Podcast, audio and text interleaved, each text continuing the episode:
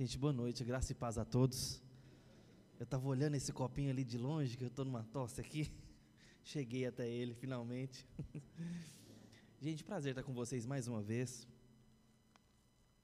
Podendo trazer a palavra do Senhor e servir a igreja e cultuar com os irmãos juntos aqui.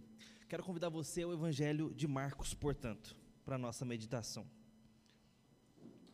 Claro, eu trago um abraço da Igreja Presbiteriana do Bueno a todos. E tem sido muito bom nesse tempo. Felipe já é um amigo de Anápolis na época que eu pastoreei ali, mas tem sido um prazer a gente poder caminhar mais junto aqui. E nesse sentido, nossas igrejas estão caminhando mais juntinhas, ah, tendo esses pastores jovens aí podendo se ajudar, orar junto e caminhar, dividindo aí um pouquinho do fardo. Capítulo 1 de Marcos, versículos 14 e 15.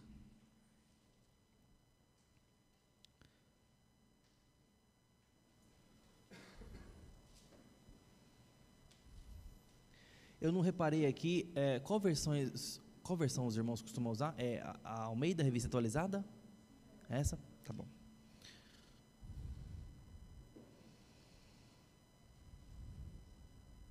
Marcos 1, portanto, 14 e 15 apenas. Diz assim a palavra do Senhor. Depois de João ter sido preso, foi Jesus para a Galiléia pregando o evangelho de Deus, dizendo: O tempo está cumprido e o reino de Deus está próximo. Arrependei-vos e crede no Evangelho. Amém. Essa é a palavra do Senhor para nós. Eu sei que os irmãos estão ah, numa sequência é, denominada pela equipe pastoral como coerência a harmonia entre o que se crê e o que se faz. Perdão. Eu quero poder pensar isso com os irmãos, mas a gente vai demorar um pouquinho para chegar nessa conclusão. Eu quero conduzir a nossa leitura aqui sobre o reino. Nós vivemos numa perspectiva de reino. É esse o convite do Senhor. Nós fomos conquistados pelo Evangelho, alcançados pela mensagem do Evangelho, da cruz, e fomos então, nascidos de novo, convocados a perceber a vida de uma forma diferente, a enxergar as coisas com outros olhos e perceber que uma construção está acontecendo. Existe uma uma arquitetura sistêmica em desenvolvimento. Existe uma remodelação cósmica acontecendo. É como se, de uma forma um pouco mais poética, a gente pudesse pensar, estivesse tocando uma sinfonia de algo novo acontecendo. Mas a gente tem que parar para prestar atenção, porque tem muitos ruídos ao mesmo tempo concorrendo com essa sinfonia que o Senhor está tocando. O que eu estou dizendo que é a reconstrução. A construção de um reino está acontecendo mas tem muitas outras obras ao mesmo tempo. E a gente pode não perceber essa construção do reino com tanta facilidade. Nossos olhos podem se desviar ou se distrair com muita facilidade de que existe um plano acontecendo, de que existe uma obra surgindo. É sobre isso que a gente vê aqui. E eu queria passar por dois termos antes de prosseguir com os irmãos para a gente definir o nosso terreno aqui. A primeira palavra que a gente vê nesses dois breves versos que a gente leu, a primeira delas é arrependimento. Arrependei-vos. Apareceu então o João aqui pregando o evangelho de Deus. E o conteúdo do seu evangelho é que Jesus estava pregando é arrependei-vos. A palavra arrependimento, ela é muito importante na língua em que foi falada aqui. A gente sabe que o Novo Testamento ele foi registrado num grego uh, vulgar. Vulgar aqui não é algo pejorativo, tá? É algo comum. Os, os irmãos sabem disso. A ideia é de um, um, grego comum do cotidiano. Ele é chamado de grego koiné, portanto. É uma linguagem do povo mesmo. É o que a gente encontrava na feira, que encontrava na rua, no dia a dia, à mesa para um café. Essa era a conversa, portanto. Um grego comum do cotidiano. Ele foi registrado assim, o Novo Testamento inteiro praticamente. Algumas partes do Novo Testamento, alguns livros, algumas epístolas, por exemplo, ainda tem um, um, um, pouco mais de erudição na escrita, como por exemplo a carta de Hebreus que lemos aqui, é, tem um grego e uma formação de escrita um pouco mais elevada, um pouco mais erudita. Os evangelhos não, e sobretudo Marcos, que foi o primeiro evangelho a ser escrito, ele tem uma linguagem bem simples, bem bruta, num sentido linguístico. Mas o que está sendo registrado é a fala de João e de Jesus falando aos judeus num primeiro momento. Se você ler o capítulo 1 de Marcos, antes desses versos, você vai perceber que judeus de toda a parte da Galiléia vinham ter com João e eram batizados por ele no Rio Jordão. Ele está falando então muito por um público judeu.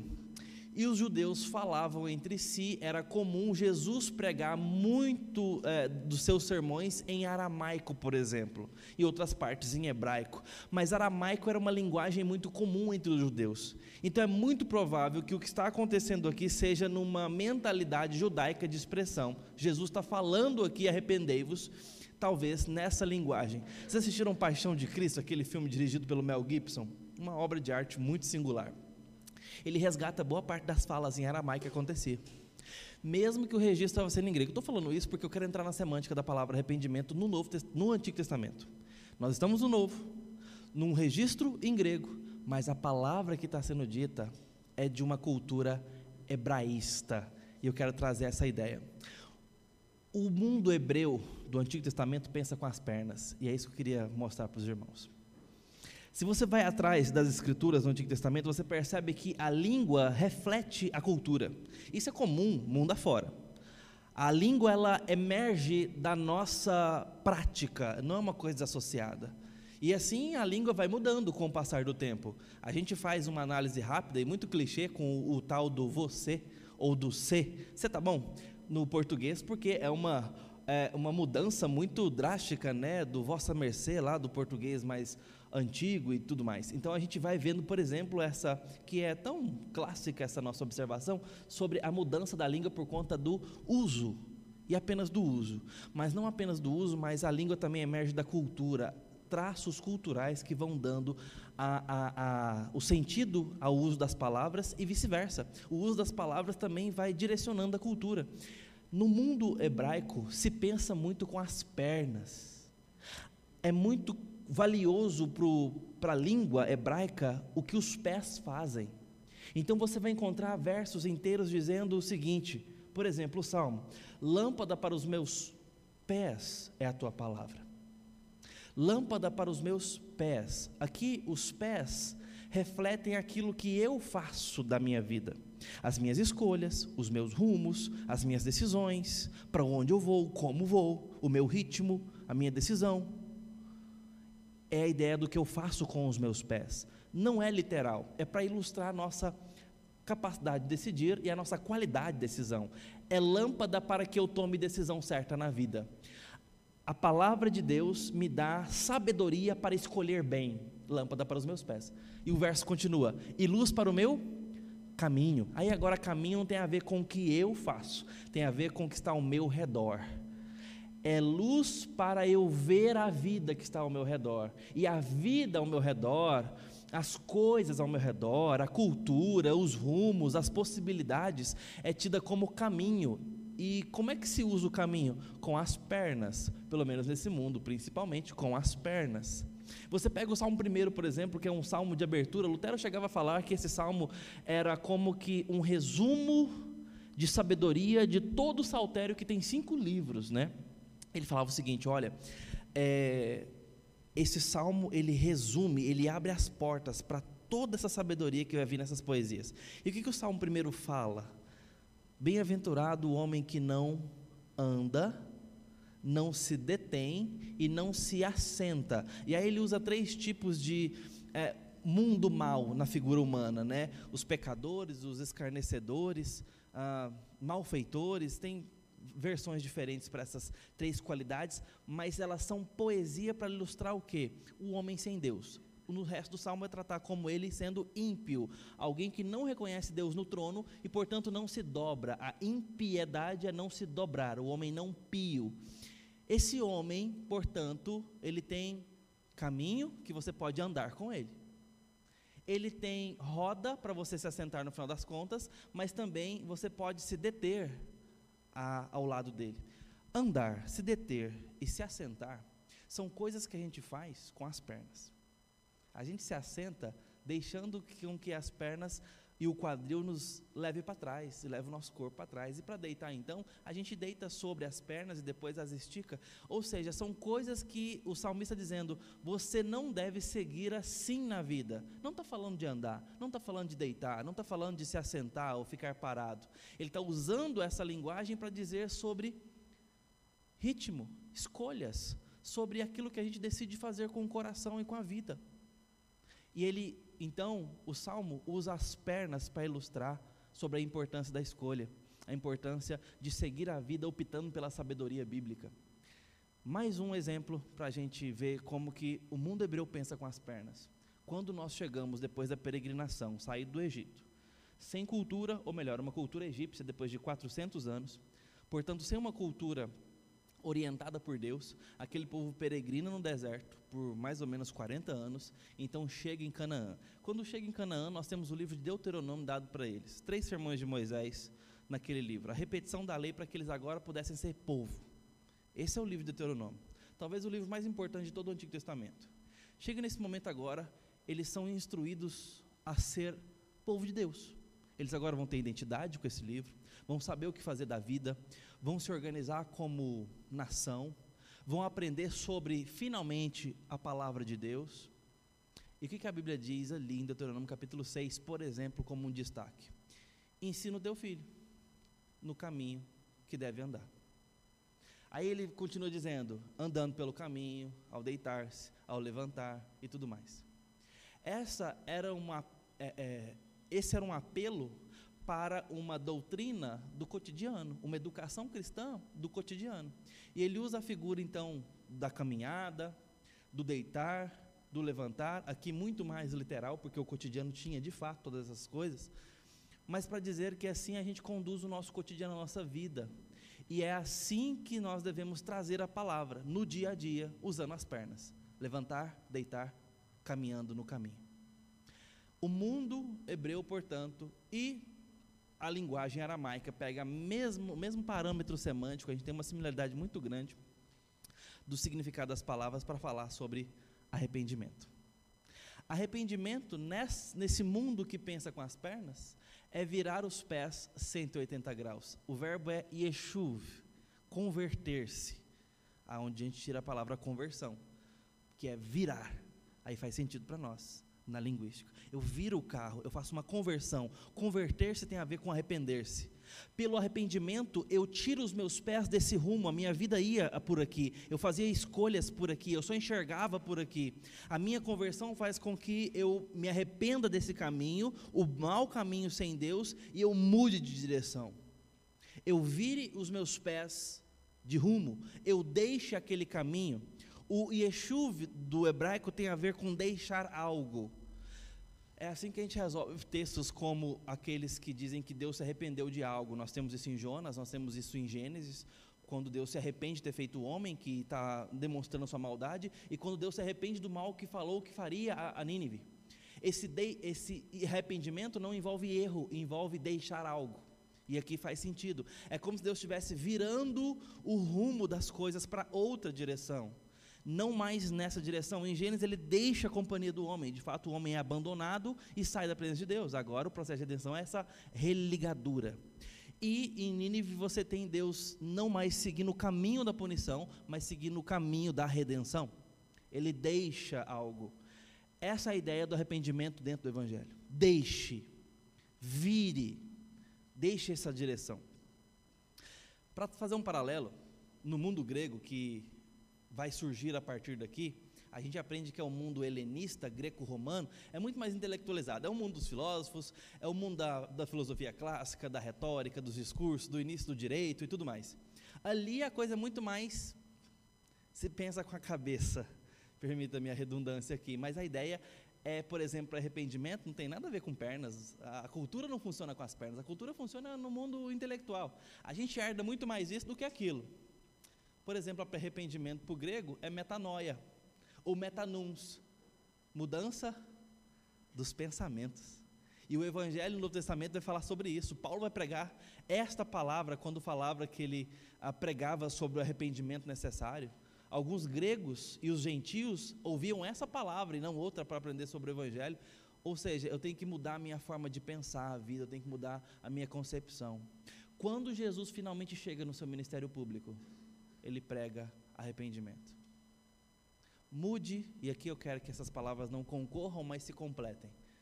Seu estilo de vida, sua forma de andar, os seus rumos, melhor dizendo. Mude seus pensamentos. Arrependa-se de uma vida sem Deus.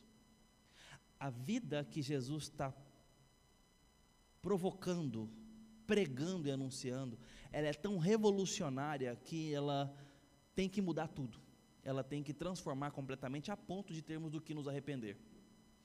Arrependimento é a primeira palavra que a gente vê aqui. A segunda é que ele veio pregando o evangelho. E aqui agora eu quero usar uma palavra estritamente do mundo do Novo Testamento, grega, porque essa não é uma palavra religiosa, a gente aprende ela no mundo religioso, né? Evangelho, ou talvez a, o mundo gospel, aí a gente entende isso muito dentro da trincheira da igreja, e a gente até usa agora um termo, historicamente, da igreja evangélica. Essa palavra, na sua origem, ela não tem nada a ver com igreja, ela não tem a ver com a religião, não tem nada a ver com o cristianismo. Ela vai ser usada pelo cristianismo porque faz muito sentido que seja usada. E ela tomou uma dimensão cultural hoje muito impregnada, que a gente tem que até discutir se evangélico é uma boa definição para nós.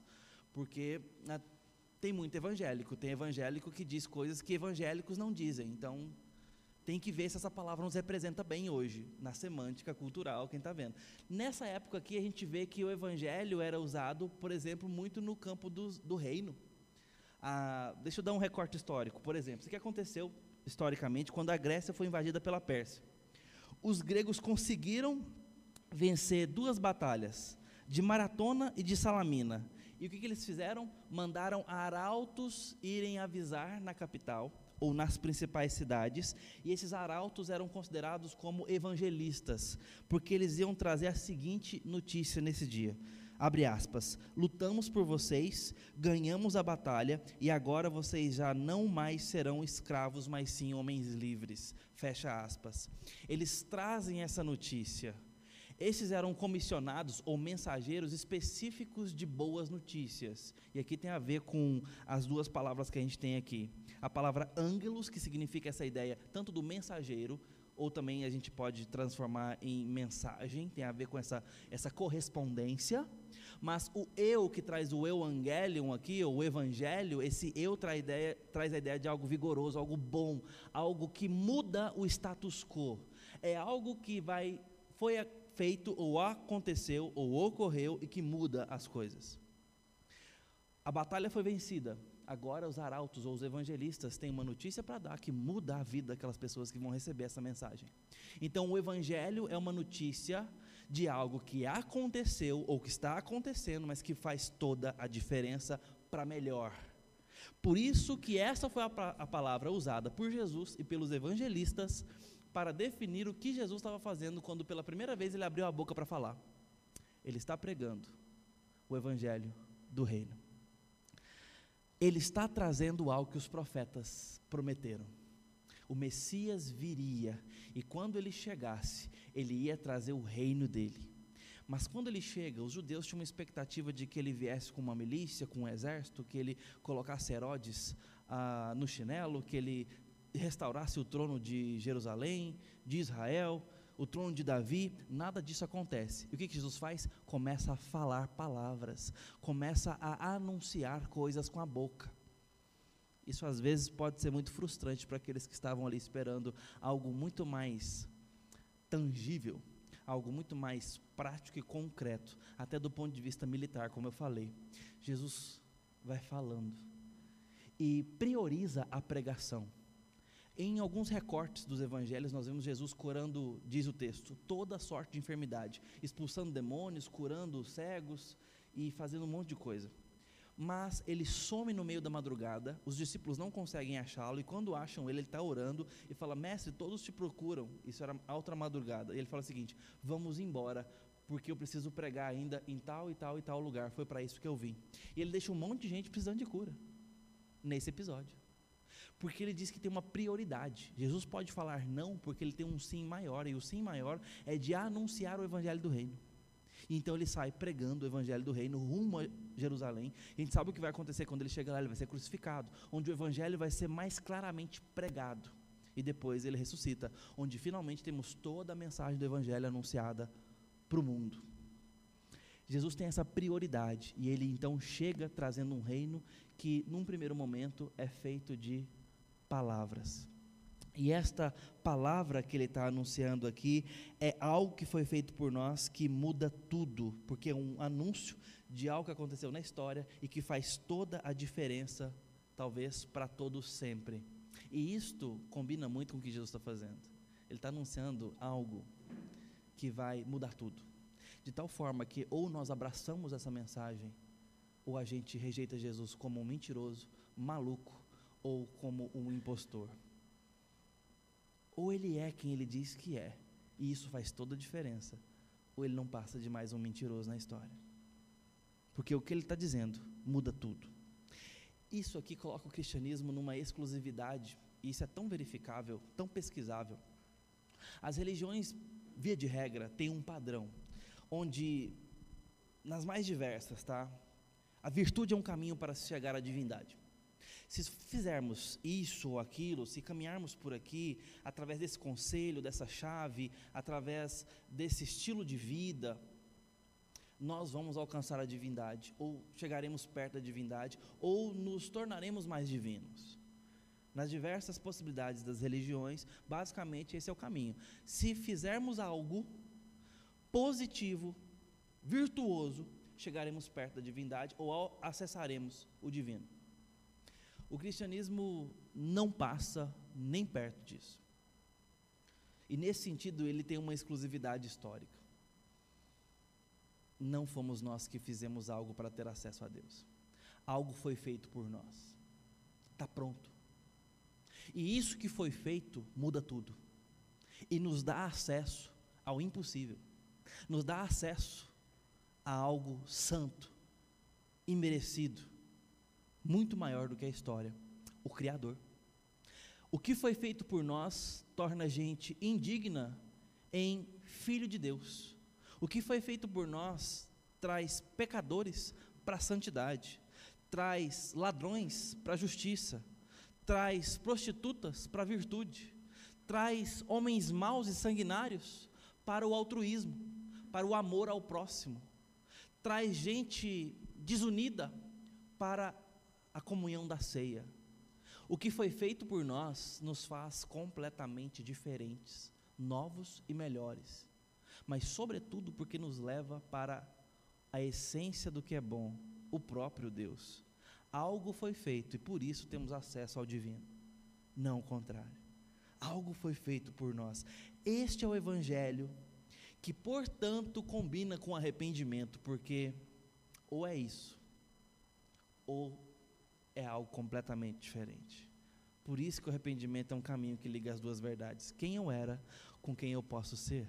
A vida que eu levava com a vida que está disponível, o que eu entendia com o que está sendo proposto para minha mente, para o meu coração. Por isso que o arrependimento é algo necessário no meio do caminho, porque o que está sendo proposto muda tudo. A bondade dele não combina com a minha maldade, a santidade dele não combina com a minha corrupção.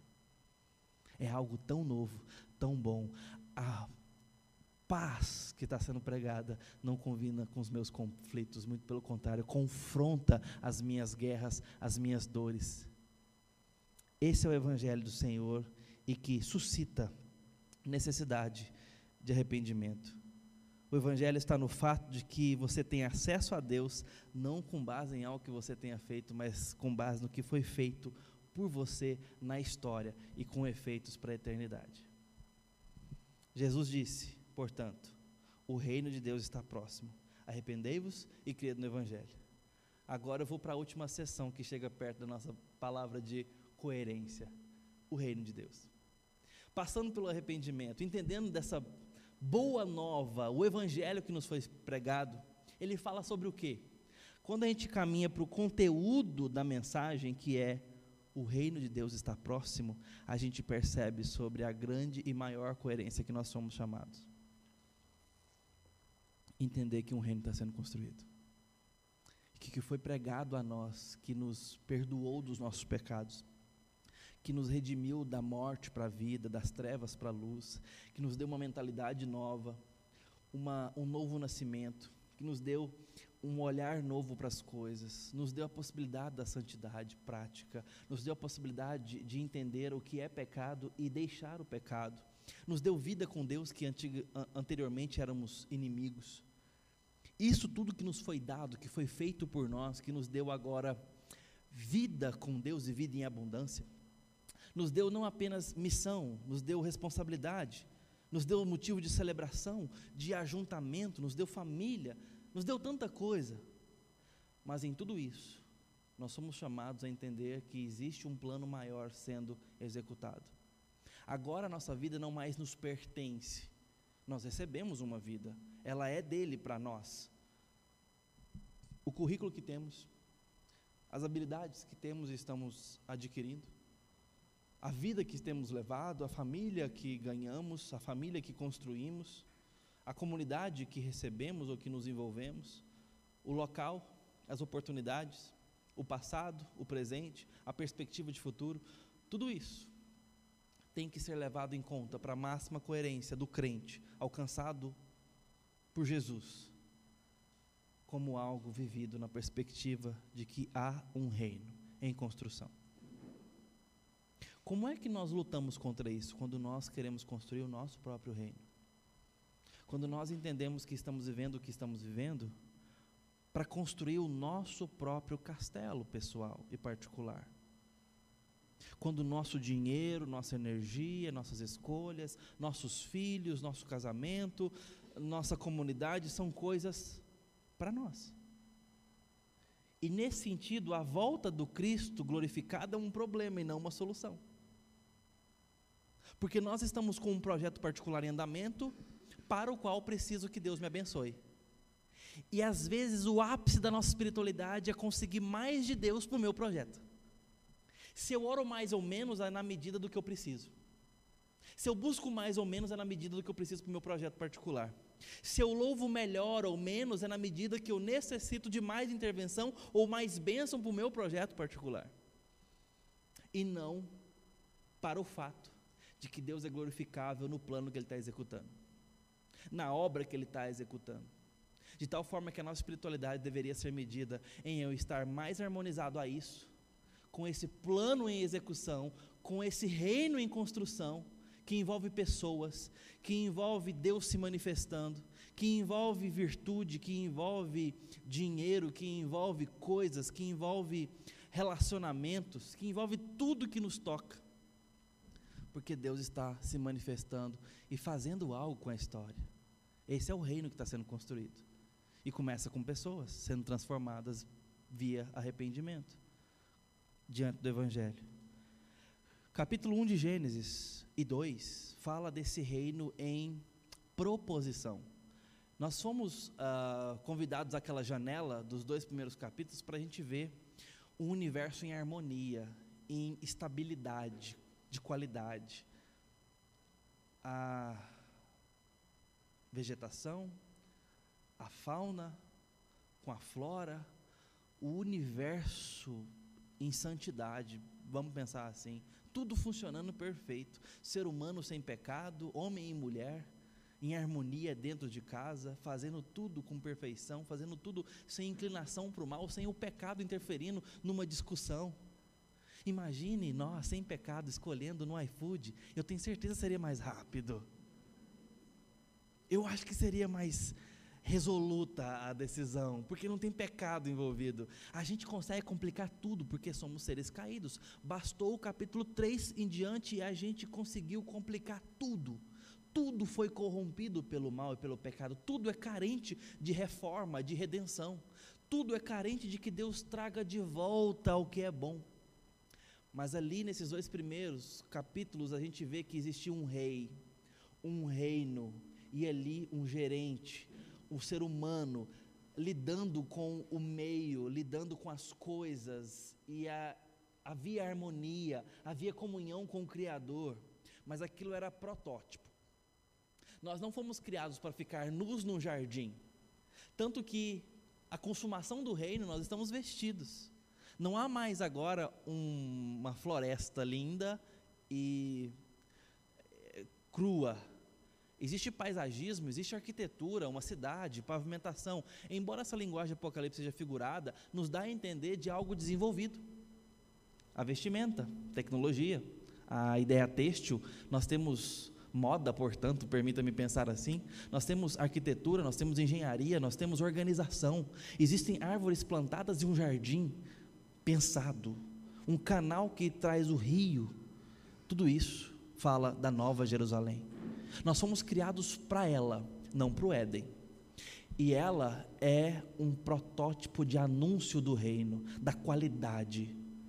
Mas o reino não se completa no Éden. O reino está em desenvolvimento, na história que Deus decidiu dizer, anunciar e desenhar. Essa é a história a que temos vivido, do capítulo 3 em diante. Uma história de redenção, não existe universo paralelo, não existe universo alternativo. É essa a história não tem plano B, esse é o plano. Plano de redenção. E nesse plano de redenção do capítulo 3, nós precisamos ser resgatados de caminharmos sem um rei. Precisamos saber que existe um libertador, que existe um rei, que existe redenção para a história. Porque o contrário disso é a vida autocentrada um autor muito famoso nos nossos dias, pastor presbiteriano de Nova York, o Tim Keller, ele diz o seguinte: existe uma ameaça no coração humano desde sempre que é a autoabsorção. Ele chama isso da vida autocentrada. É a vida sem o rei. Ele fala o seguinte: Cada um de nós escolheu ser o próprio rei. Optamos por seguir o caminho da centralidade em nós mesmos. E isso destrói quem somos e os nossos relacionamentos. Não há nada que nos torne mais miseráveis ou menos interessantes do que esta, a autoabsorção, ou seja, o fato de só pensar em como eu estou me sentindo, em como eu estou me saindo, em como as pessoas estão me tratando, se estou alcançando sucesso ou fracasso, se estou sendo tratado com justiça. A autoobsessão a autoabsorção nos deixa estáticos. Não há nada que cause maior desintegração. Fecha aspas. O que ele está dizendo é que nós somos criados para algo íntegro, completo onde o que somos materialmente, nossos corpos, e também o que somos espiritualmente, nossa alma, é respeitada no que foi criada para ser. E o reino que Deus está fazendo, ele é novo céu, espírito, e também é nova terra, matéria.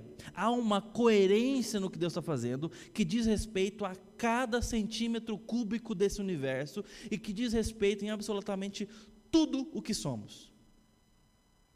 Tudo em nós diz respeito ao que Deus está fazendo.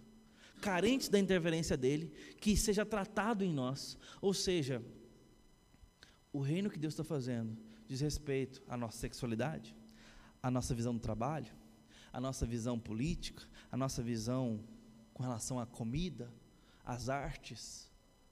Tudo em nós faz conexão com o que Deus está fazendo. Logo, isso faz conexão com Ele, no ser dEle, mas também com o que está saindo da mão dEle para nós. Deus tem um plano, e esse plano está executando. E esse está sendo executado, perdão. E esse plano tem a ver com a nossa comunhão com Ele. Por isso que Gênesis é o protótipo de qualidade. Ali ele mostrou do que é feito a nossa relação. Nós com Ele habitando um mundo habitável. Um lugar preparado para nós. Deus andava no jardim na viração do dia, andava. Isso é um detalhe que não pode ser negligenciado. Deus ali não estava encarnado em Cristo, mas mesmo assim, na literatura bruta de Moisés, está dizendo que ele andava. Cuidou Moisés, que não nos dá detalhe de nada, dar esse detalhe. Por quê? Porque Deus estava acomodado à criatura, ele queria alcançar aquela criatura, ele queria falar a linguagem da criatura. A psicologia nos ensina que quando nós agachamos para falar com uma criancinha de dois anos, de três anos, ela se sente mais considerada, ela se sente mais conectada com você. É muito mais do que isso, mas é nesse sentido que Deus se agacha para falar com a gente. Ele é o rei que se assenta no trono das eras e da eternidade, o soberano. Mas ele se acomoda, fala a nossa língua e em Cristo se traduz para que a gente Seja olhando no olho do Criador, falando a língua dele e ele falando a nossa, para que a gente seja um e tenha comunhão.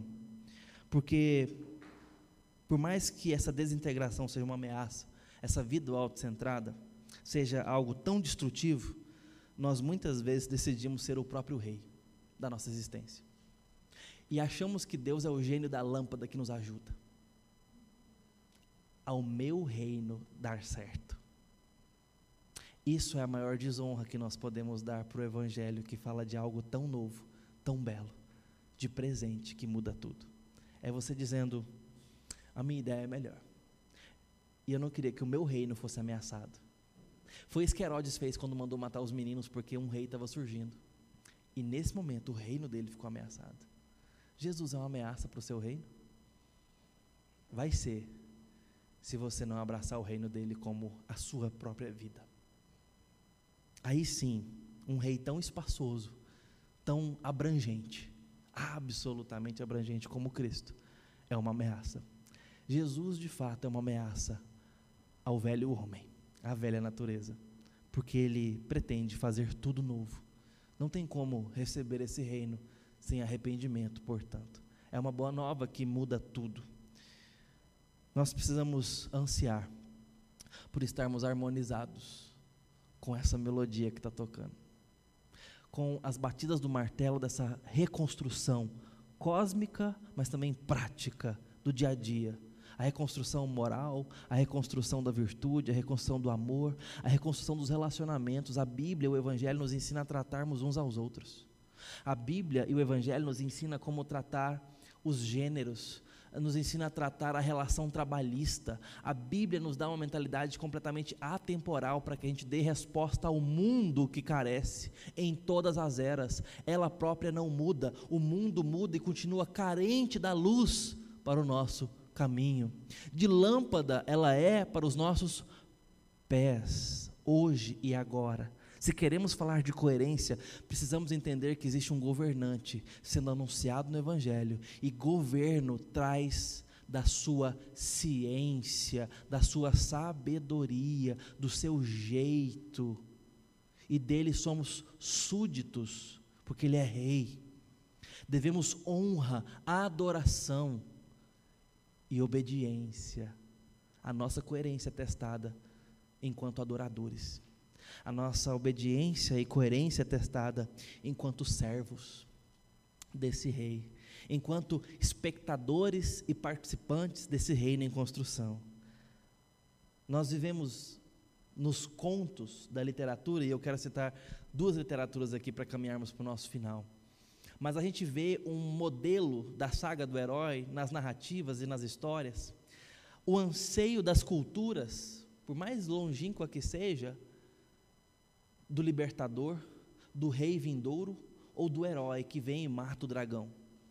E aí a gente pode traduzir o dragão pela figura do Kraken na literatura grega, como a figura ah, do lobo mau na, nos contos euro, é, europe, europeus. europeus.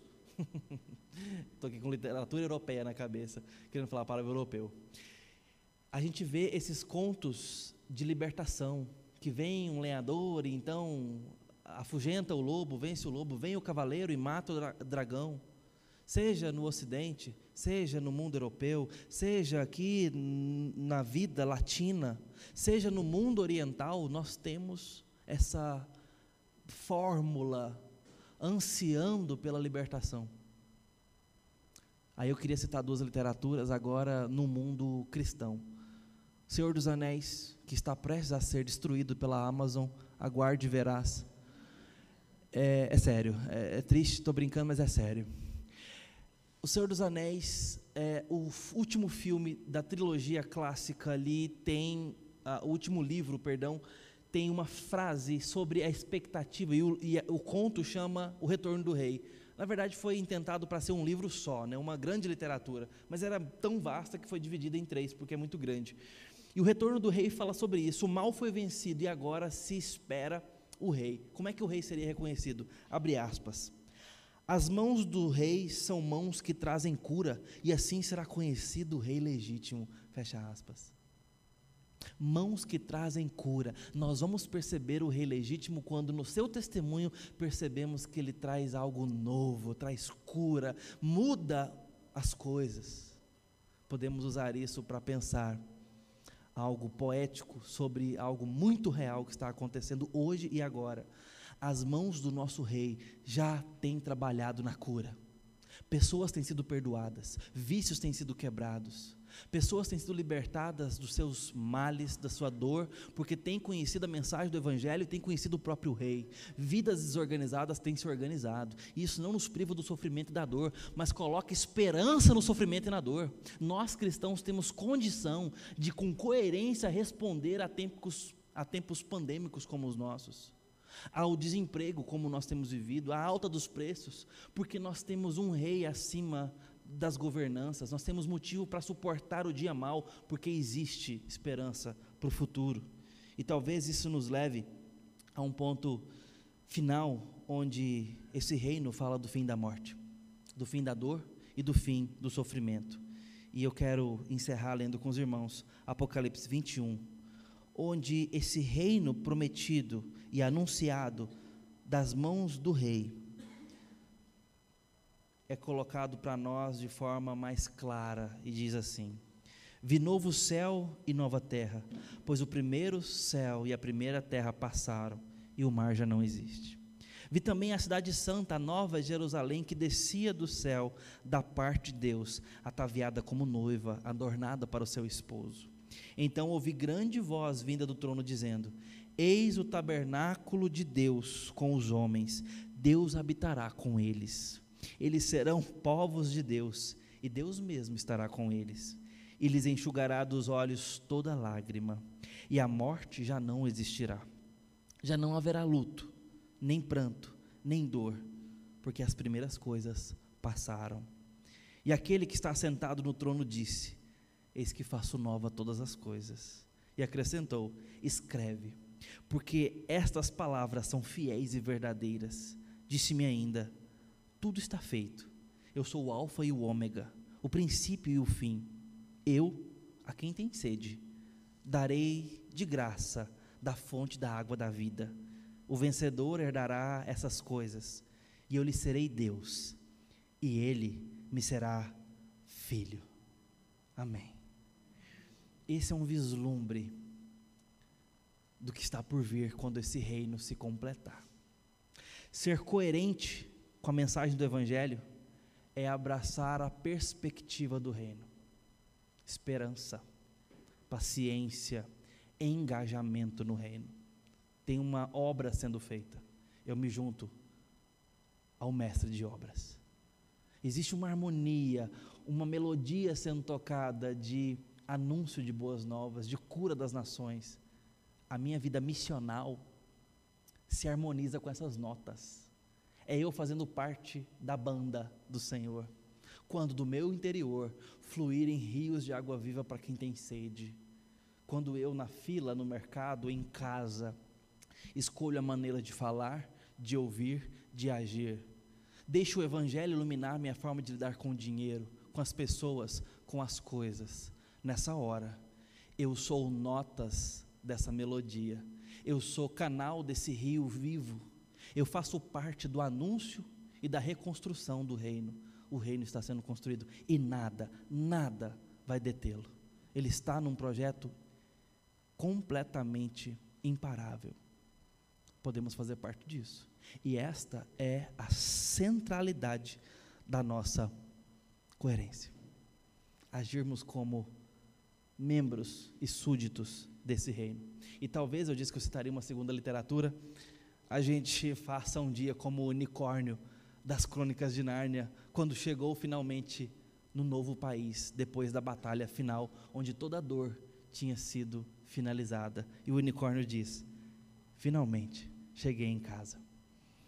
Este é meu verdadeiro país, perdão. Esta é a terra que venho procurando por toda a minha vida.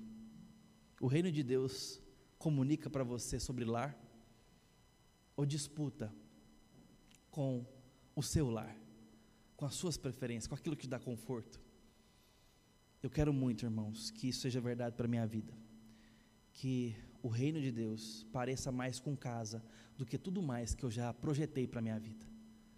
E que a nova Jerusalém ou o novo mundo seja o meu lar ansiado mais do que apenas chegado.